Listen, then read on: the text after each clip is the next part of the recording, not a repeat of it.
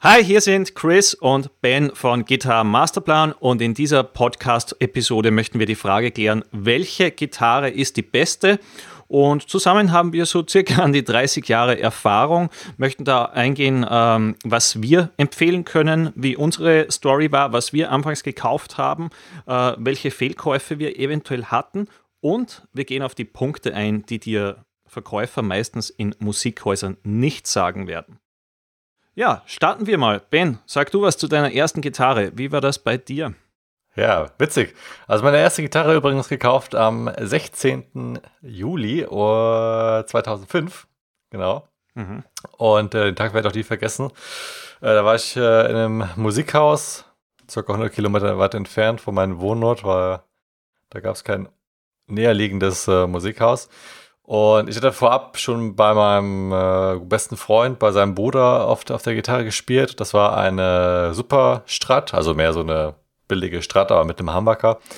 Und ähm, dann war ich in dem Musikhaus und ich wusste ungefähr so vom Budget, okay, was geht oder was geht nicht. Damit mhm. haben mich natürlich noch die Eltern auch logischerweise unterstützt. Er war 15 Jahre alt.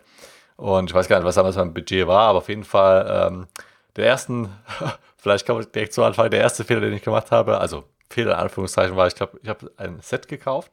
Okay. Wobei ich, ja, wobei ich dazu sagen muss, der Verstecker war gar nicht mal so schlecht, weil das war dieser PV oder wie der hieß, der für okay. Übungs-App eigentlich ganz okay war. Und ganz, nicht ganz so plastisch transistorisch klang, wie man das sonst so kennt. Und witzigerweise aber, bei der Gitarre habe ich dann zwei Modelle gehabt. Einem zwar eben so eine Billig-Nachbau von einer Strat und das andere war ein Nachbau von einer Les Paul. Also eine Les Paul-Form, so wie sie zum Beispiel auch Slash spielt.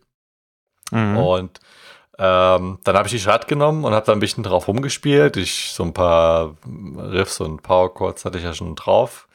Und ähm, also klar natürlich trotzdem sehr grässlich, aber für mich, ich fand's cool. und ähm, ja, da habe ich auf der Strat gespielt. Und die Strat war mit äh, Single Coils bestückt, also SSS. Ah, okay. Mhm. Wichtiger Punkt übrigens auch für unsere Zuhörer jetzt. Also der Unterschied zwischen Single Coil Humbucker, wer es noch nicht weiß. Ja, Exakt. Und ähm, können wir auch gleich noch drauf eingehen. Ja. Und dann habe ich die Les Paul genommen, die üblicherweise ja mit zwei Humbuckern ausgestattet ist, in der mhm. äh, Bridge als auch Neck Position. Und dann habe ich die gespielt und Power Chords und das klang viel damalig, ja, für meine damalige Verhältnisse in Ohren, viel wuchtiger, kraftvoller, verzerrter und irgendwie auch nicht so hohl und so, so ähm, schrill und dünn wie bei der Strat was jetzt im Nachhinein natürlich komplett Sinn macht, ja, mit der Hamburger Bestückung. Und dann habe ich irgendwie gesagt, ja, irgendwie klingt die cooler. Und dann habe ich mich auch relativ schnell für diese Les Paul entschieden, was ich jetzt im Nachhinein eigentlich, außer den einen Aspekt mit dem Klang, gut, kann ich gut nachvollziehen. Aber im Nachhinein denke ich mir jetzt gerade so, boah, warum, wie konnte ich eigentlich mit dem Hals spielen und Be Bespielbarkeit allgemein mhm. bei einer Les Paul und so weiter und so fort. Aber das war tatsächlich dann witzigerweise mein Entscheidungskriterium, dass der Sound einfach für mich damals dort gefühlt einfach besser war. Und so kam es dann, dass ich dann äh, eine Les Paul-Kopie hatte und äh, den äh, P Rage mit einem, das, das, das war das äh, günstigste, billigste, glaube ich, an dem Set, mit einem Kabel. Das war quasi, ja, so ein Kabel ungefähr wie hier. Vielleicht vielleicht ein paar Millimeter dicker, also ungelogen. Das war vielleicht so ungefähr Dünnes so. Billigkabel. Genau, so dünn wie dieser, geht. genau, so dünn wie der Stift. Mhm. Und das war exakt so, ja, du hast es quasi eingeknickt, es hat eingerollt und so ist es dann auch geblieben, ja, also wirklich sehr zäh. Und das hat natürlich dann, glaube ich, nicht mal einen Monat gehalten, bis dann dort mal die Klinke kaputt war. Und das war dann, glaube ich, auch das erste, was ich mir neu gekauft habe, ähm, nachdem mir dann auch eine Seite gerissen ist. Äh, das übrigens auch schon mal vorab als Tipp, wenn du dir eine Gitarre kaufst neu, kauf dir am besten auch noch zwei, drei Packungen Seiten mit dazu. Die sind relativ günstig, weil wenn mal eine reißt und du musst erst ein paar Tage warten, das ist gerade für den Anfänger sehr ja, frustrierend und auch irgendwie demotivierend, wenn man Bock hat zu spielen und möchte, aber man kann nicht, weil eine Seite gerissen ist. Sehr ärgerlich. Mhm. Ja, das ist ein kleiner Tipp am Rande. Und äh, so kam ich dann zu meiner ersten Gitarre. Wie war das bei dir, Chris? Ähm, bei mir war es lustiger. Ich war damals beim österreichischen Bundesheer also hatte viel Zeit während einem Wochenend-Nachtdienst und war auch im Jahr 2005. Ähm, allerdings war es zur Weihnachtszeit und äh, ich habe gegoogelt äh, am Laptop und mal geschaut, ja, wie viel kosten so Gitarren, kam damals auf thoman.de und äh, habe geschaut, okay, ähm, so eine Squire Strut mit HSS-Bestückung, also zwei Single Coils Humbucker, äh, kostet 120 Euro. Und ja, dann wurde es eigentlich gleich dieses Modell, äh, habe ich heute noch oder hatte ich auch früher bei Außendiensttätigkeiten im Job immer dabei, eben weil es eine billige Gitarre war, aber gut genug zu spielen. Und ja, das war eigentlich so das Weihnachtsgeschenk damals 2005. Und wie gesagt, Gitarre um 120 Euro. Kannst du dich noch erinnern, wie teuer deine damals war? Boah, ich bin gerade überlegen. Also erstmal witzig, genau, wir haben ja jetzt alle beide 2005 angefangen, interessanterweise. Ja. Äh, ich kann es dir gar nicht mehr sagen. Ich glaube aber, das Set hat alles im Allen auf jeden Fall war, ich glaube, die Strat war etwas günstiger, um die 170 oder sowas, und die Les Paul waren dann vielleicht 199. Ich glaube, das ganze Set hat 199 Euro gekostet. Die Gitarre war wahrscheinlich das teuerste, mit mhm. vielleicht auch so 120 Euro. So, ja. Mhm. Ja, bei mir war es dann noch so ein alter Park-Transistorverstärker und der war, also der ist wirklich sensationell schlecht. Und äh, ist aber eigentlich äh, ganz lustig. Also wenn man, wenn man das vergleicht mit den Amps, die man heute kaufen kann, die Verstärker, also ich muss ehrlich sagen, sowas Schlechtes gibt es eigentlich gar nicht mehr vom Sound. Eben speziell durch die Modelling-Technologie, wo wir auch schon in einigen Podcasts vorher äh, besprochen haben, wie zum Beispiel Plugins klingen oder neue Modelling-Amps. Also äh, das ist 1001 im Gegensatz zu damals. Und dieser Park-Transistor-Verstärker, ja, mit dem habe ich eigentlich äh, dennoch einige Jahre gespielt, bis mir klar wurde, okay, ähm, klingt er eigentlich wirklich nicht gut. Umso schöner war dann das Ergebnis, äh, als ich dann den ersten PV Viper bekommen habe, also einer von den ersten Modelling-Amps, äh, wo es dann schon ziemlich gut äh, vom, vom Sound war. Also war sehr zufriedenstellend damals, dieser Switch vom Park auf den PV. Ja. Und ja, äh, so war es bei mir. Und eben auch im Internet viel recherchiert und äh, geschaut, ja, was sind so günstige Einsteiger getan, die Leute empfehlen können. Und ähm, ja, es war lustigerweise eben die Zeit beim österreichischen Bundesheer, die acht Monate, die man absolvieren musste. Und ja, kurz darauf äh, ersten Job und Geld verdient. Ja, und das Erstbeste war dann natürlich gleich eine Gitarre kaufen. Also eine höherwertigere. Und äh, da begannen so die Fehler für mich, ähm, weil ich habe mir gedacht, okay, na gut, hm, jetzt verdienst du, keine Ahnung, irgendwas 1200 Euro oder was es damals war. Und äh, gleich mal schauen, dass du eine schöne Les Paul bekommst. In dem Fall war es eine Epiphone Elitist und auf die bin ich nur gekommen, äh, eben weil Slash und Zack Wild Les Paul Spieler waren. Ja. Aber dann hatte ich zwar eine hochwertige Les Paul oder relativ hochwertige, ist ja eigentlich eine gute Serie, nur äh, dann bin ich drauf gekommen, okay, passt mir eigentlich gar nicht so von der Form, von der ganzen Ergonomie und ja, das Spielgefühl war gar nicht so toll, als wie ich gedacht habe. Also, ja, damals war es eben von den Helden irgendwie geblendet, Slash und Zack Wild. und so starteten für mich einige Fehlkäufe, was ich übrigens bei, bei einigen Schülern immer wieder sehe, also jetzt nicht böse gemeint, aber äh, dass man sich Dinge kauft, weil es vielleicht äh, dieser oder jene Held hat und spielt und die, die Teile sehen ja auch cool aus, aber dann ja, man, manchmal ist es so, dass man sich äh, Dinge kauft, die man nachher bereut oder wo man vielleicht zwei, drei Jahre darauf sagt, naja, hm, war vielleicht doch eher so ein Impulskauf und es hätte um das Geld etwas Besseres gegeben oder zumindest für mich etwas Besseres, etwas ja. leichter Bespielbares, wo wir im Laufe äh, dieser Episode eingehen wollen. Genau, also ich glaube, daraus kann man auch schon sehen, ja, es gibt einige Dinge und auch Fakten, generische Sachen, die universell äh, darauf zugreifen, um die beste Gitarre auch für dich zu finden. Ja, da kommen wir dann am Ende der Episode mhm. drauf zu sprechen. Und was man ja auch noch gut äh, zusammenfassend sagen kann, ist, dass man als Gitarrist, gerade als Anfänger, mit seinem Equipment irgendwo auch mitwächst. Ja, wir beide haben uns damals gedacht, ne, du vielleicht mit dem Parker, klar, vielleicht hast du gehört, das klingt nicht so toll wie jetzt bei einem Slash oder so, genau. aber für dich gleich trotzdem übrigens geil, da irgendwelche Akkorde drauf rumzuschrauben. Auf jeden Fall. Ja, genau. Und bei mir genauso. Und äh, das ist aber einfach, weil man, man ist da natürlich, man hat, äh, man hat einen ganz anderen Standard, man hat noch keine Erfahrung gesammelt, ja, die Ohren sind noch nicht so weit, die Technik und so weiter und so fort. Und was ich daraus schon mal gut ableiten lassen äh, kann, ist, du brauchst als Anfänger jetzt nicht die äh, super hochwertige High-End-Luxus-Karosse, also jetzt in dem Fall die, die Karosse, die, die die Gitarre, außer natürlich, du hast die finanziellen Mittel und du willst dir es einfach kaufen, weil du es einfach willst, ja, und, und, du es auch kannst, dann ist es natürlich nichts dagegen zu sagen. Aber viele Leute scheuen sich auch erst mit der Gitarre spielen, weil sie wissen nicht, okay, Equipment, das kostet ja auch Geld, ja, was soll ich anfangen? Also du kannst schon gut mit 200, 300 Euro jetzt mittlerweile äh, ein sehr solides äh, Equipment zusammenkaufen, um damit anzufangen. Genau. Ist nicht so wie bei einer Anglerausrüstung oder vielleicht auch bei, beim Golfspielen, ja, da geht es, glaube ich, eher so äh, im höheren drei beziehungsweise im unteren vierstelligen Bereich erst los. Also von daher ist Gitarre spielen ein sehr günstiges Hobby und du wächst mit deinem Equipment mit. Das heißt, du brauchst am Anfang nicht gleich eben das super High-End-Equipment, sondern das äh, geht auf jeden Fall auch günstiger.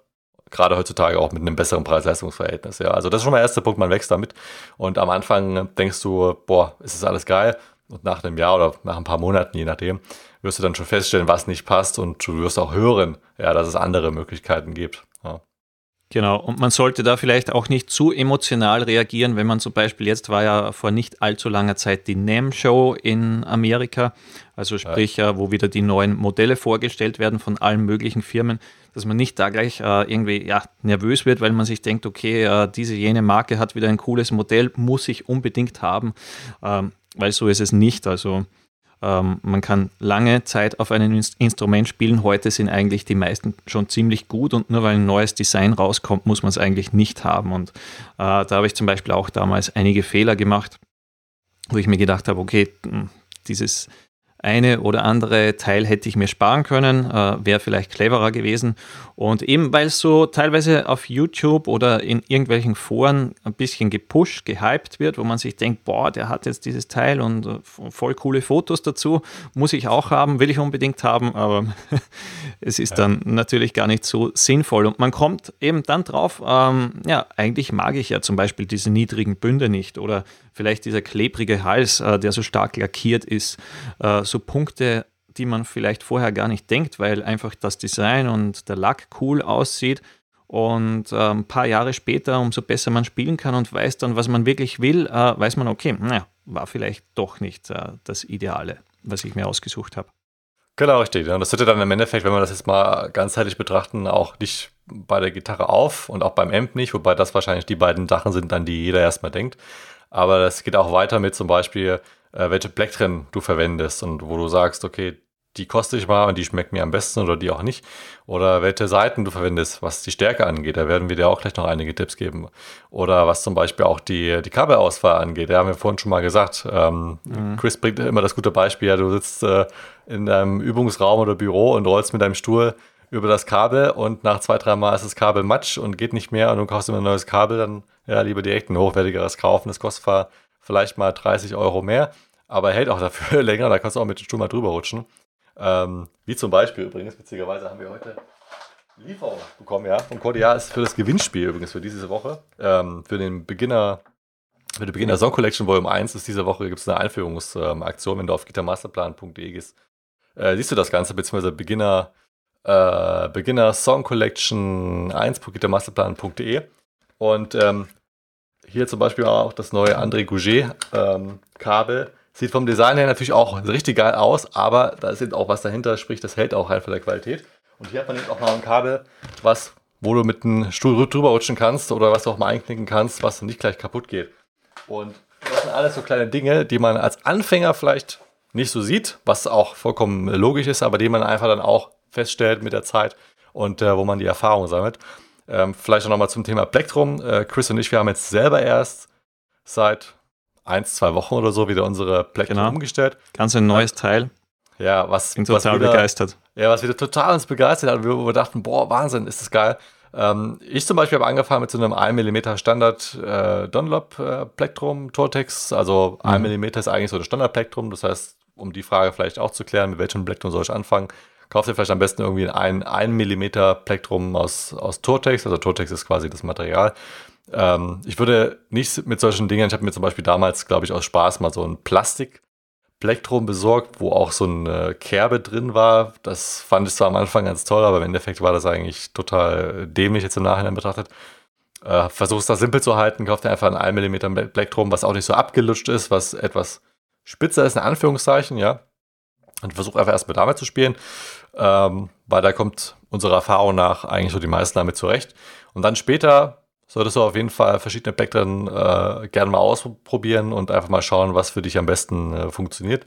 Bei mir, mir war es zum Beispiel so, ich habe dann hinterher das, äh, die Dunlap äh, Darins äh, probiert, weil sie irgendwie Malmsteen gespielt hat. Ja, mhm. so wie beim, ja. beim Thema andere Gitarristen nutzen ist. Und man selber probiert es aus, auch, auch aus, was ja auch legitim ist. Und dann hatten wir eigentlich seit, äh, ich glaube Mitte 2019 war das oder so, Anfang 2019, oder? Wenn ich mich recht rein sind, die Petrucci.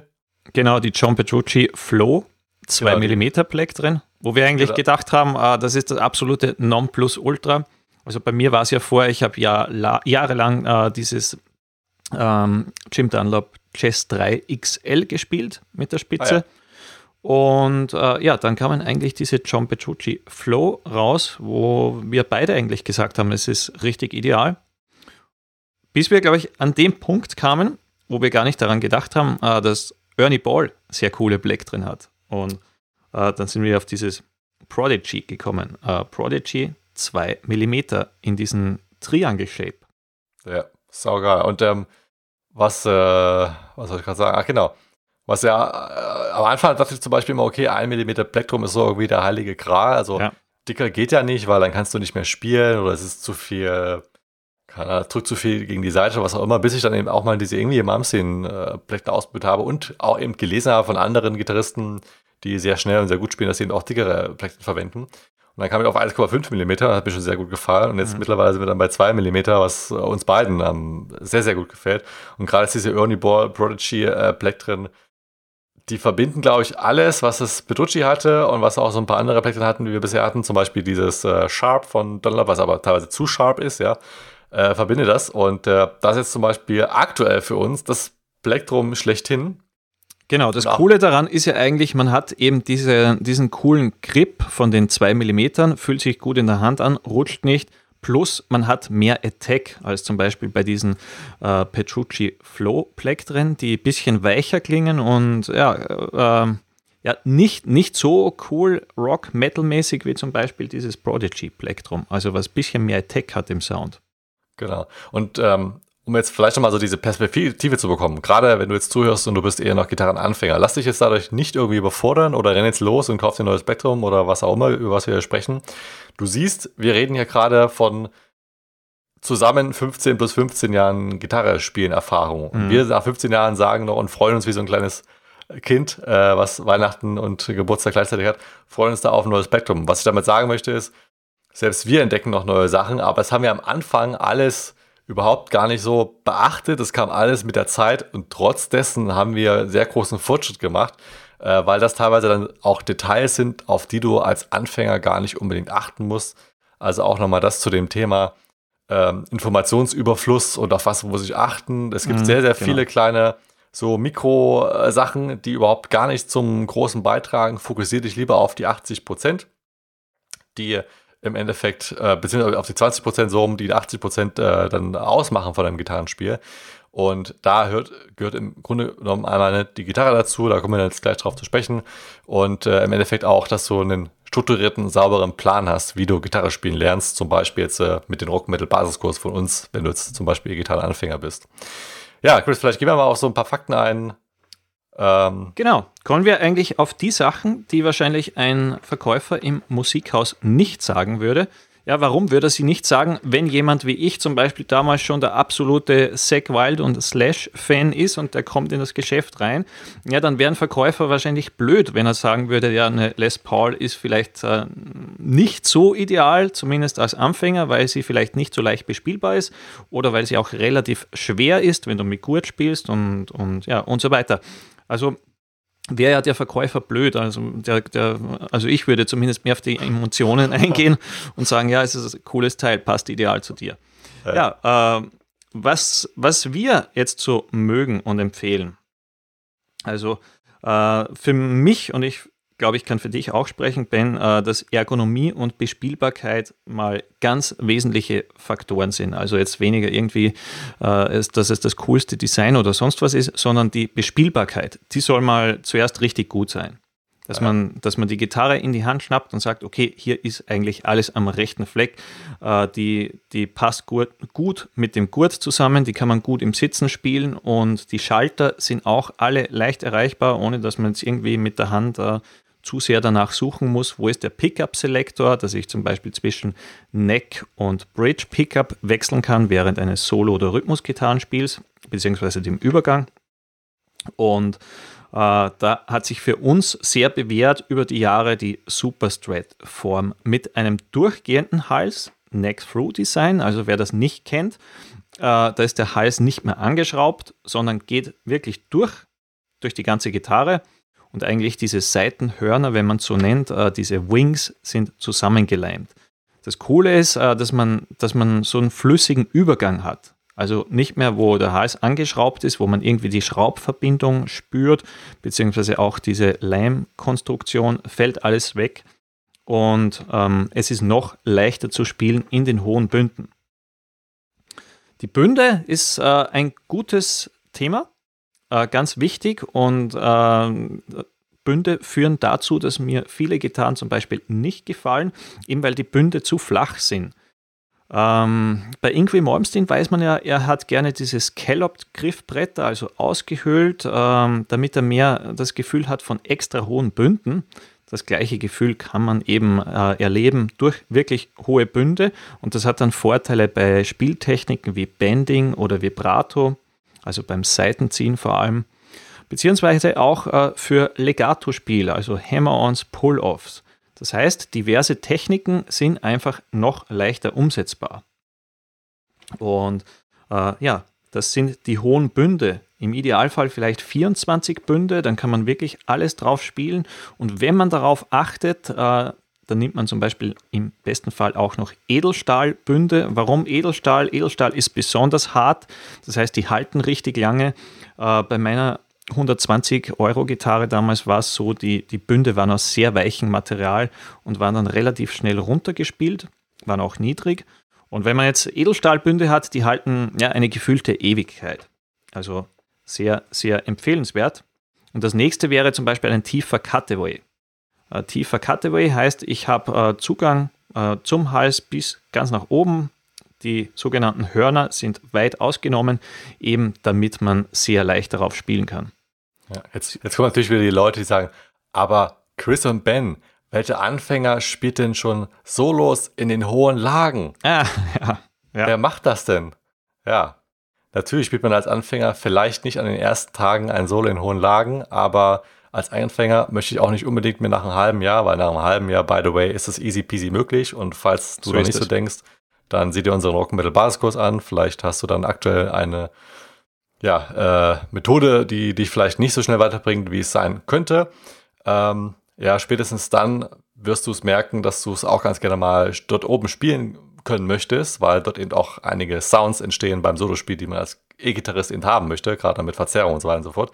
Und wenn es dann nicht geht und du denkst, hey, hätte ich das schon vor einem halben Jahr gewusst, dann hätte ich direkt mir eine ordentliche also eine Gitarre gekauft, wo das möglich ist. Genau. Dann ist nämlich die, hätte jetzt fast gesagt, am Dampfen, ja. Und äh, exakt deswegen empfehlen wir das auch.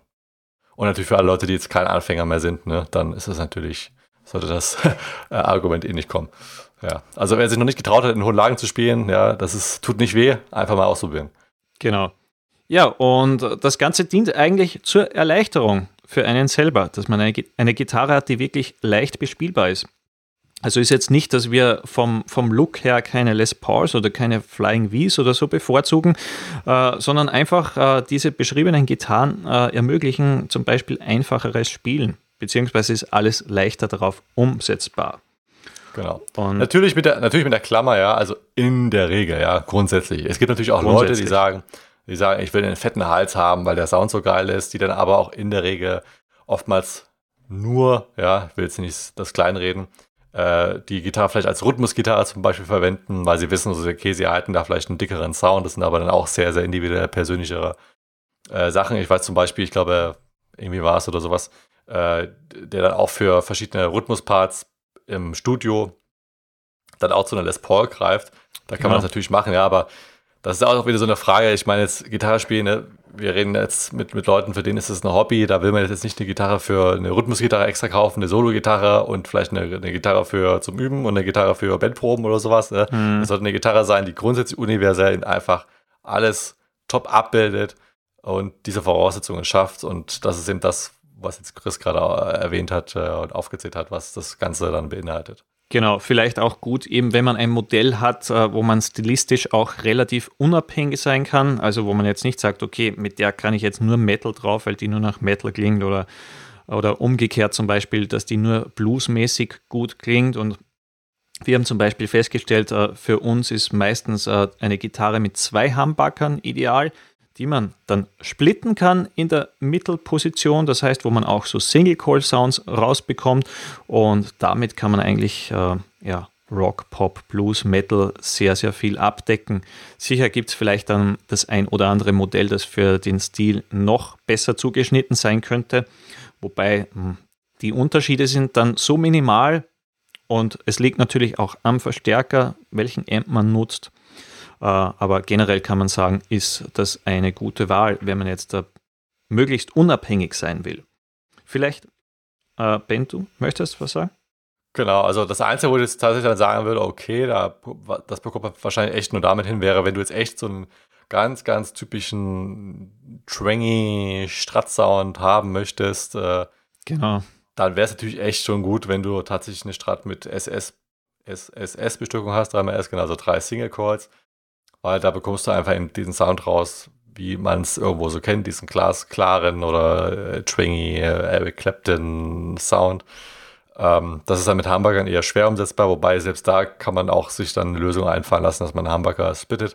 Ähm, aber das wäre so, das wäre so mit die einzige Sache, wo ich sagen will, okay, da wären wir beide wahrscheinlich dabei, wo man sagt, okay, dann kauft man sich noch eine zweite Gitarre, die dann quasi so eine richtige Strat ist, was einfach so ein richtiges Strat-Arbeitsziel ist, um diesen Sound zu bekommen, wenn man den unbedingt haben möchte oder braucht für vielleicht eine Band oder zum Recorden. Aber ansonsten, ja, ist mit der anderen Bestückung, was wir gerade schon gesagt haben, alles sehr gut abdeckbar. Genau. Und sonst wichtig, dass die Schalter gut platziert sind, äh, dass die wirklich äh, Sinn ergeben. Nicht, dass es einfach für den Gitarrenbauer leichter war, wenn er den Schalter jetzt hier hinsetzt, weil er vielleicht weniger Kabel braucht oder weniger fräsen muss ähm, sondern ähm, dass es wirklich Sinn macht, dass man zum Beispiel den kleinen Finger nutzen kann, der, der Schlaghand, und einfach leicht diesen Pickup-Selector bedienen kann. Äh, sieht man zum Beispiel bei Ingwie Malmsteen auch immer wieder, wie der das mit dem kleinen Finger macht, eben weil alles super platziert ist an seiner Gitarre. Also solche Features ähm, haben wir natürlich auch gerne. Und ja, das wären so die wichtigsten Punkte, die mir einfallen. Natürlich äh, vom Preisbereich äh, sind keine Grenzen gesetzt. Äh, kommt darauf an, was man haben will, äh, wie exklusiv es wirklich sein soll, ob man zum Beispiel, keine Ahnung, Made in Germany haben möchte, speziell selektierte Hölzer, die noch besser klingen und schwingen, oder reicht eine Seriengitarre am Anfang zum Beispiel ein 300-Euro-Modell, auf dem man die nächsten Jahre glücklich sein will. Ähm, da musst du dann natürlich selber entscheiden. Genau. Vielleicht zwei wichtige Punkte, die anzusprechen sind bekommen wir auch sehr häufig gefragt. Einmal die Brücke, soll es denn eine Fixed Bridge sein oder eine freischwebende, beziehungsweise eine, eine Brücke mit einem Drehmolo. Mhm. Auch da zum Beispiel ist unsere Empfehlung, meine jetzt nach Jahren, nachdem ich meine ESP gespielt habe mit einem Floortros, äh, komme ich aber auch zu dem Entschluss, dass ich, dass wir beide jeden Anfänger, aber auch später nur empfehlen können, äh, sich eine Fixed Bridge eher zu kaufen, es sei denn, man ist echt so, ähm, ich sag mal, plump gesagt, so geil danach und man braucht es tatsächlich für Bandpumpen, was auch immer, dass man, dass man Floyd hat, dass man irgendwelche Divebombs oder sowas machen kann. Aber ansonsten ist es tatsächlich einfach nur immer ein, ein, ja, ich will nicht sagen Frust, aber einfach ein Zeitfresser. Ein Floyd Tremolo mit dem freischiebenden Tremolo oder selbst eine normale Tremolo-Gitarre erstens neu zu beseiten und dann auch wieder zu stimmen. Genau. Teilweise auch einzustellen, wenn man mal die Seitenlage ändert oder man möchte mal eine andere Seitenstärke ausprobieren, weil umso stärker die Seiten sind, umso mehr Spannung, beziehungsweise andersrum, andersrum dann. Und dadurch wird auch wieder der Tremor-Block verändert, weil die Spannung ja anders ist. Mhm. Plus, wenn du zum Beispiel, und gerade als Anfänger, das ist ein sehr wichtiges Thema unserer Meinung nach, wenn du mal äh, andere Tunings verwenden möchtest, anstatt zum Beispiel Standard E, willst du mal ein Drop-Tuning verwenden, Drop D zum Beispiel oder Drop C, du willst Rammständer spielen oder Children of Bottom oder was auch immer kannst du alles mit so einem Tremolo machen, ja, aber das kostet dich einiges an Zeit, weil du musst das Tremolo umstimmen oder du kaufst dir dann so einen Block, den du oben einklemmst, aber selbst das ist einfach keine langfristige Lösung. Du kannst nicht einfach mal sagen, ja, ich stimme jetzt mal zum Beispiel in Ganzton runter oder eben äh, in Ganzton runter und äh, dann die, die Tiefes-Seite noch zwei äh, Ganztöne für Drop C mhm. oder sowas. Es ist echt äh, auf gut Englisch gesagt ein Pain in the Ass, äh, sowas zu machen. Äh, ja, und deswegen eher die Empfehlung unsererseits mit einer Fixed Bridge, also eine feste Brücke, wie man sie zum Beispiel von äh, Les Paul-Modellen kennt, beziehungsweise ähm, bei, ja, gibt es eigentlich irgendein anderes, ein Superstrat-Modell, wo man sagt, das hat immer eine Fixed Bridge? Eigentlich ja nicht, ne? Das ist mhm. ja Eig eigentlich nicht, ja. Ja, genau. Äh, genau, wenn du nach Fixed Bridge suchst, falls du nicht weißt, was es sein soll, dann ähm, wirst du auf jeden Fall das finden. Und was die Seiten zum Beispiel angeht, auch da, ähm, das hängt natürlich etwas an der Stimmung ab, aber wir gehen jetzt mal von aus, Standard E ist erstmal das, womit jeder so anfängt weil auch die meisten Songs und so weiter und so fort in Standard E sind. Da empfiehlt es sich zum Beispiel mal auszutesten zwischen 9er zu 46er, beziehungsweise 9er, äh, 10er zu 46 oder eben 9er auch zu 42. Ähm, der, den großen Vorteil, den Sie, wir sehen bei so einem, einer Hybridstärke von 9er zu 46er, 46er ist dabei die tiefe E-Seite und 9 die hohe E-Seite, ist die, dass die tiefen Seiten, also die gebundenen Seiten, die hohe E-Seite, die A und die D-Seite ähm, etwas stärker sind und dadurch etwas wuchtiger klingen und du auch einfach einen dadurch etwas tighteren Sound bekommst, weil etwas mehr Spannung dabei ist. Mhm. Aber durch die dünneren, tieferen Seiten, die dann nicht gewickelt sind, das wäre dann die G, die B und die hohe E-Seite, dadurch, dass sie etwas äh, dünner sind, haben die etwas weniger Spannung und dadurch hast du äh, äh, etwas leichter zum Beispiel Bendings oder auch Vibratos zu spielen, weil du musst dann die Seite, die hat etwas weniger Spannung, dadurch brauchst du nicht allzu viel Kraft, um die Seite nach oben zu ziehen. Und gerade als Anfänger ist das so ein Thema, wo man ja auch erstmal etwas Kraft entwickeln muss. Oder eben als jemand wie wir zum Beispiel, äh, die auch mal gerne etwas öfters dann teilweise spielen müssen, ja, ähm, soll jetzt nicht äh, schlechter klingen, als es klingt, aber wenn wir zum Beispiel Sachen aufnehmen, ja, dann müssen wir, oder ne, Improvisation oder sowas, ähm, dann kann es echt schon mal sein, und das ist mir zum Beispiel auch live passiert, dass wenn man dann stundenlang spielt, dass dann richtig so die Hände wehtun, das mal über Tage lang ähm, machen. Da ist man dann echt froh, wenn man erstmal keine Gitarre mehr spielt, von den ganzen Bendings und so weiter und so fort. Und auch da helfen neuner Seiten ungemein, wenn ähm, die etwas dünner sind, dass sie dir einfach etwas Kraft abnehmen und du da es etwas leichter hast. Genau so ist es. Mhm. Ja, es waren, glaube ich, sehr viele Punkte. Und eben, darum am besten nachdenken, was will ich oder was brauche ich und äh, mal darüber nachdenken, über welche Punkte haben wir gesprochen. Zum Beispiel, dass wirklich äh, an erster Stelle das Spielgefühl stehen sollte, bevor man an den Markennamen denkt oder äh, an das Design oder den coolen Lack und dass man wirklich das richtige Instrument so für sich selber findet.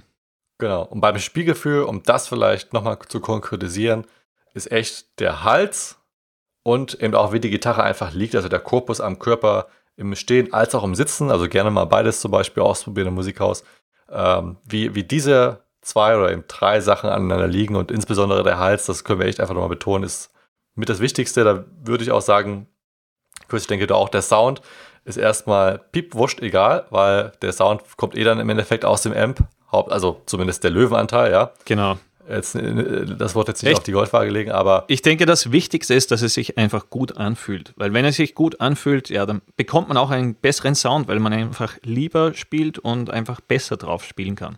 Ja, ganz und genau, exakt. Das ist eigentlich der wichtigste Punkt. Ja. Genau, ja. Damit sind wir auch am Ende von dieser Episode, oder Chris? So ist es, genau. Wir hören uns nächste Woche wieder. Genau. Bis dahin. Bis dahin. Rock, Rock on. on.